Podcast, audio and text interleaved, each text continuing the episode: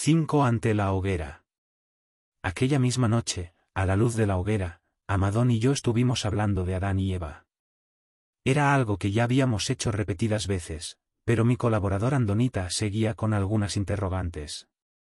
Era curioso por naturaleza y yo quise también aprovechar sus preguntas para dar a conocer a estos hijos materiales, con más detenimiento, a algunos decanitas y a los voluntarios que, antes de retirarse a sus carretas para descansar, se habían acercado a la nuestra. Amadón, le dije llamando su atención, Adán y Eva fundarán la raza violeta, la novena en aparecer en Urantia. En los mundos de las mansiones tuve noticias del orden de los hijos materiales cuando aprendíamos sobre las criaturas celestiales de Satania. Cuando llegué a su mundo de origen, conocí su orden de seres muy bien, como ya me has oído decir en otras ocasiones. Verlos con sus hijos en Jerusalén es una fascinante escena que siempre despierta la atención de los peregrinos del tiempo. Son tan similares a las razas humanas, también materiales y de naturaleza sexual, que hay un gran interés mutuo en compartir nuestros pensamientos y disfrutar de contactos fraternales. Ojalá que algún día pueda yo también conocerlos en Jerusalén. Ten por seguro que sí. ¿Cómo son físicamente, Van? Comparados con la mayoría de los seres de los mundos habitados, son muy altos. Varían entre los dos metros y medio y los tres, y sus cuerpos resplandecen con un halo de luz radiante de tonalidad violeta. En contraste con nosotros, de ascendencia andonita, de piel más morena, tienen la tez blanca y ojos azules, su cabello es de color claro, rubio, rojo o castaño. Al menos así eran en la capital de Satania. Es seguro que seguirán con ese aspecto tras su materialización en Urantia. Solo hay alguna transformación en su nutrición cuando no están en Jerusalén. Físicamente, hombres y mujeres son todos iguales, tan solo difieren en su naturaleza reproductora y en ciertas dotes químicas. Están concebidos para servir en pareja en casi todas sus misiones noté como cada vez más personas se acercaban para oírme hablar de esos hijos prometidos que tantas veces habían mencionado en sus oraciones. La curiosidad se palpaba en sus rostros. En el gran templo de Decania, dedicado al culto del Padre, yo comentaba con frecuencia muchos temas del universo y sé que se sentían fascinados por mis relatos.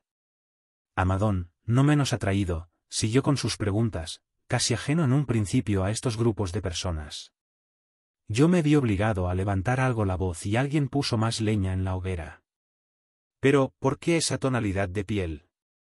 No lo sé exactamente. Circula sangre material por sus cuerpos, pero están repletos de energía divina y saturados con luz celestial. Esto es, consumen comida como los seres físicos de los mundos a los que están destinados, pero a la vez tienen una plena existencia inmortal al ingerir ciertas energías cósmicas. En los mundos evolutivos, las ingieren a través del árbol de la vida. Quizás sean estas las que les den ese color. Gracias a ellas, pueden también vivir de forma indefinida en el planeta que se les asigna. De hecho, conocí a hijos materiales que habían estado 25.000 años en sus planetas de destino, pero eso no sucede siempre. ¿Qué quieres decir? Que si fracasan en su misión o se rebelan de forma consciente y deliberada se quedan aislados, desconectados de la fuente de luz y vida del universo. En ese momento, se vuelven prácticamente mortales. Su destino es seguir el curso de la vida material en el mundo, teniendo que esperar el juicio y veredicto de los magistrados de los universos. La muerte física finalmente acaba con su andadura planetaria, aunque pueden vivir casi el milenio. Esperemos que eso no suceda aquí, Van. ¿Sabes? Siempre me resultó difícil de entender que, siendo materiales, sean al mismo tiempo celestiales. No es fácil comprenderlo, Amadón, porque, a pesar de ser celestiales, son los únicos seres creados del universo local con capacidad de reproducción, necesaria para poder cumplir el cometido que tienen en los distintos planetas habitados. También son los únicos que son visibles para las criaturas materiales a fin de llevar a cabo su ministerio.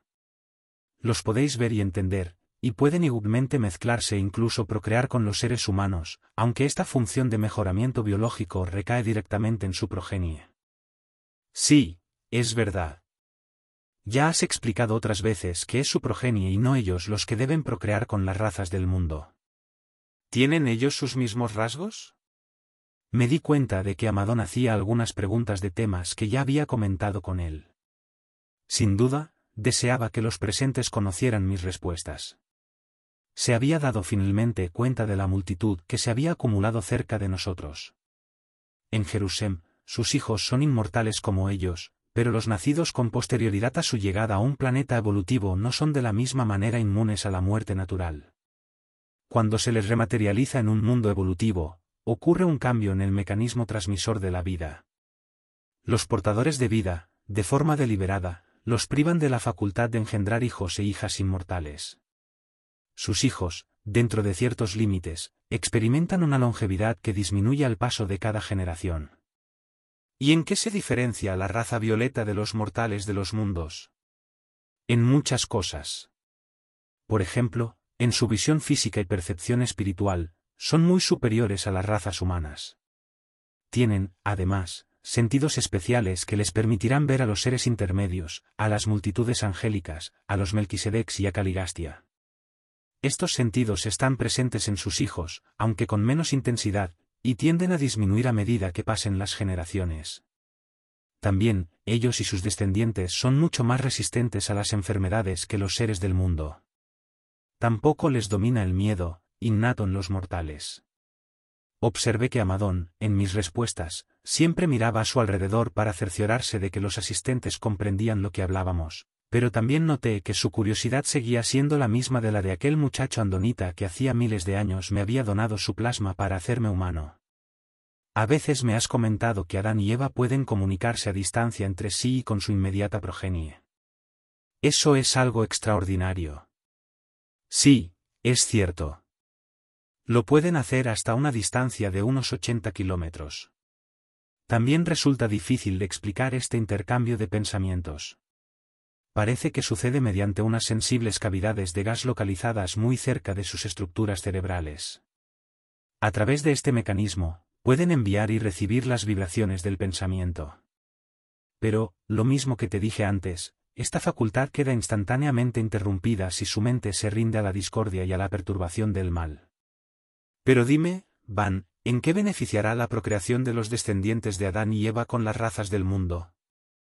De dos maneras, físicamente, por la mayor inmunidad a las enfermedades que conferirán, y espiritualmente, ya que la carne, intrínseca a las razas de origen animal, no da de manera natural los frutos del Espíritu Divino.